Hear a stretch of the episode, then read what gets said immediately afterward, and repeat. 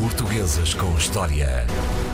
Com André Canhoto Costa, hoje eh, agarrando na temática, na polémica da semana, relações familiares e políticas juntas, o André Canhoto Costa não foi preciso recuar muito na história, dois séculos, para começar a descobrir inúmeras relações familiares ligadas ao poder político. Sim, e curiosamente, quando este personagem de que vamos falar hoje, o Francisco Xavier de Mendonça e Furtado, aparece, aparece, ele é irmão, aparece pela mão, digamos assim, do Marquês de Pombal, do Sebastião José de Carvalho e Mel, que na altura não era ainda Marquês de Pombal, mas aparece numa fase da história em que precisamente se está a construir a modernidade política. É o que os historiadores dizem. Uh, o que é que é isto de modernidade política? Até ao Marquês de Pombal uh, estávamos um, ehm, numa fase em que se governava por secretários e sem o recurso às cortes, que tinham deixado de reunir na primeira metade do século XVIII, mas onde tinham muito peso os conselhos. Os aristocratas reuniam-se em conselhos eh, da monarquia eh, por assuntos, guerra, fazenda, o ultramar, e, e esses aristocratas dominavam eh, um pouco a política, mas ao mesmo tempo também se odiavam todos entre si, e portanto era muito difícil ao governo controlar a política, definir uh, os seus objetivos e concretizá-los. E aquilo que os historiadores dizem é que quando aparece o Sebastião José de Carvalho e Mel, aparece também um novo período da, da, política, uh, dos sistemas políticos em Portugal. E nós chamamos modernidade, enfim, isto é muito polémico, porque não é obviamente um, um modelo ainda, no caso português, com um parlamento, mas é modernidade porque passa a existir uma outra racionalidade. Portanto, o governo já não é feito com o recurso aos conselhos, aos aristocratas, mas passa a ser definido no gabinete deste secretário, o Sebastião José de Carvalho Mel, que ganha imenso protagonismo com o terremoto de, de Lisboa, e os historiadores também dizem que da isso... construção da cidade. Caso da é? construção da cidade, e porque desaparece a memória política, até desaparece uma parte dos, dos documentos, os secretários fogem de Lisboa em 1755. Na tua perspectiva, depois do terremoto, é uma vida nova, política e socialmente em Portugal? Sim, os historiadores dizem que sim, eu volto a dizer que isto é relativamente polémico, porque precisamente por ser uma vida nova, o, o, o Sebastião José de Carvalho Mel, que traz os seus irmãos para primeiro plano do exercício político em Lisboa e no Reino, Uh, também, por outro lado, cria, obviamente, muitas inimizades e um, agride, podemos dizer assim, politicamente, algumas das instituições mais poderosas. Aliás, este Francisco Xavier de Mendonça e Furtado tinha nascido em 1701, no mesmo local do Sebastião José de Carvalho e Mel. Eles eram filhos de uma família, enfim, digamos, da média nobreza e nasceram num palácio naquilo que é hoje a Rua do Século.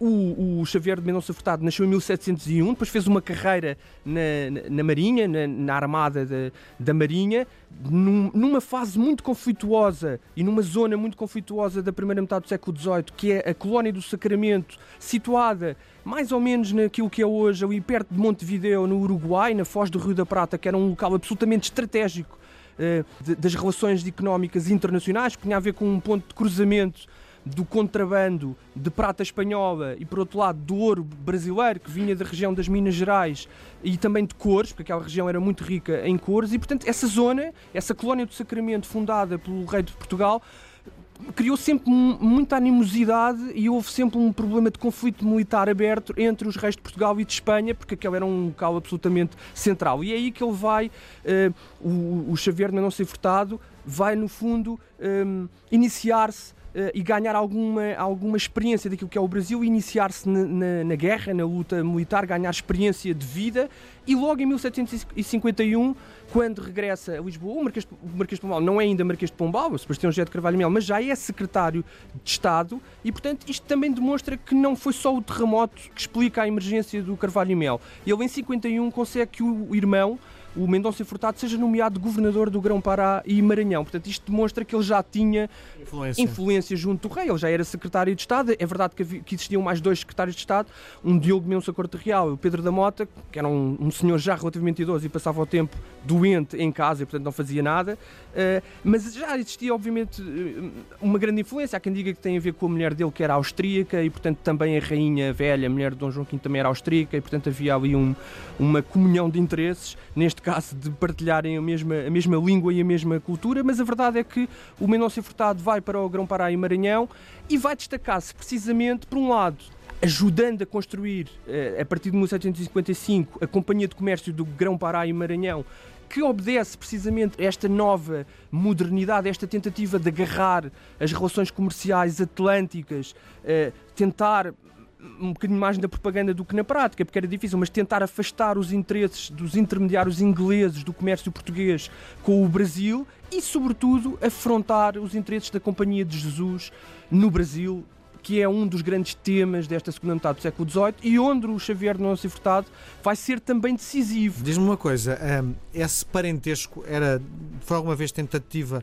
foi tentado que fosse escondido, era público e era toda a gente sabia Isso, que havia essa ligação? Toda a gente sabia que havia essa ligação uh, e era, e havia, e a crítica era aberta. Aliás, nós às vezes, isso não é, não faz parte obviamente do, do senso comum, daquilo que é a nossa memória, mas o, este período é um período onde já há imensa agressividade política do ponto de vista da crítica e da oposição panfletos, apesar da mão de ferro que o Carvalho Mel tenta um pouco impor uh, no seu exercício político. A verdade é que circulam já nesta época inúmeros panfletos satíricos que acusam o, o Carvalho Mel de se apropriar de rendas de, públicas do Estado e também destas relações familiares, de ter de ser alguém que, se, que tinha um, uma, uma, uma, especial predileção por criar apaniguados e controlar absolutamente as estruturas de governo, colocando pessoas que eram totalmente dependentes dele, incluindo os, os familiares. Aliás, o, a outra figura que vai ser muito importante até na expulsão dos jesuítas, o, o Paulo António de Carvalho e Mendonça, que era um senhor da patriarcal e depois vem a ser presidente. Mais um familiar?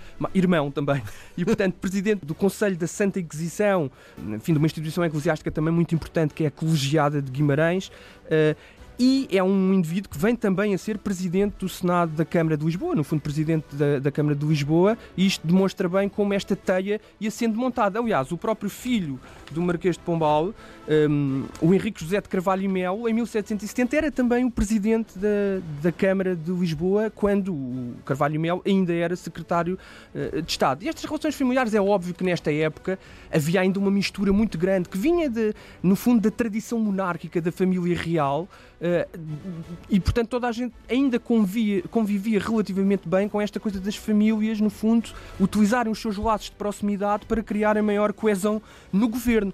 No caso do Carvalho Mel era especialmente uh, criticado, não porque se considerassem eh, já estas, estas relações familiares antirrepublicanas, aliás, o republicanismo era residual em Portugal, as ideias republicanas, mas precisamente porque não era uma família de grande aristocracia. Portanto, era um escândalo uma família da aristocracia média colonizar desta forma os órgãos de governo. Mas é muito interessante porque as relações eram de facto relações de grande intimidade. Nós podíamos dizer que eram relações de familiares, mas relações algo afastadas. Mas a verdade é que estes irmãos, e sobretudo o Furtado e Mendonça, levavam muito a sério a ideia de pertencerem a uma mesma casa, que depois vem a ser a casa Pombal, do Marquês de Pombal, criada pelo Marquês de Pombal e que sucede eh, ao seu filho, mas como o Furtado Mendonça não tinha filhos, ele tomava para si e dizia ao outro irmão, ao Paulo Carvalho de Melo e Mendonça, que o papel dos filhos segundos era contribuir para o engrandecimento da casa principal, do tronco principal da casa, neste caso liderada pelo, pelo Carvalho e Melo. Olhar isto à distância, não é? Eh, tudo o que estás a dizer até me faz alguma confusão, não é? Claro, é. O legado familiar, claro, o sangue. Claro, claro. Costuma dizer-se que, que o passado é um, é um país estrangeiro e de facto é.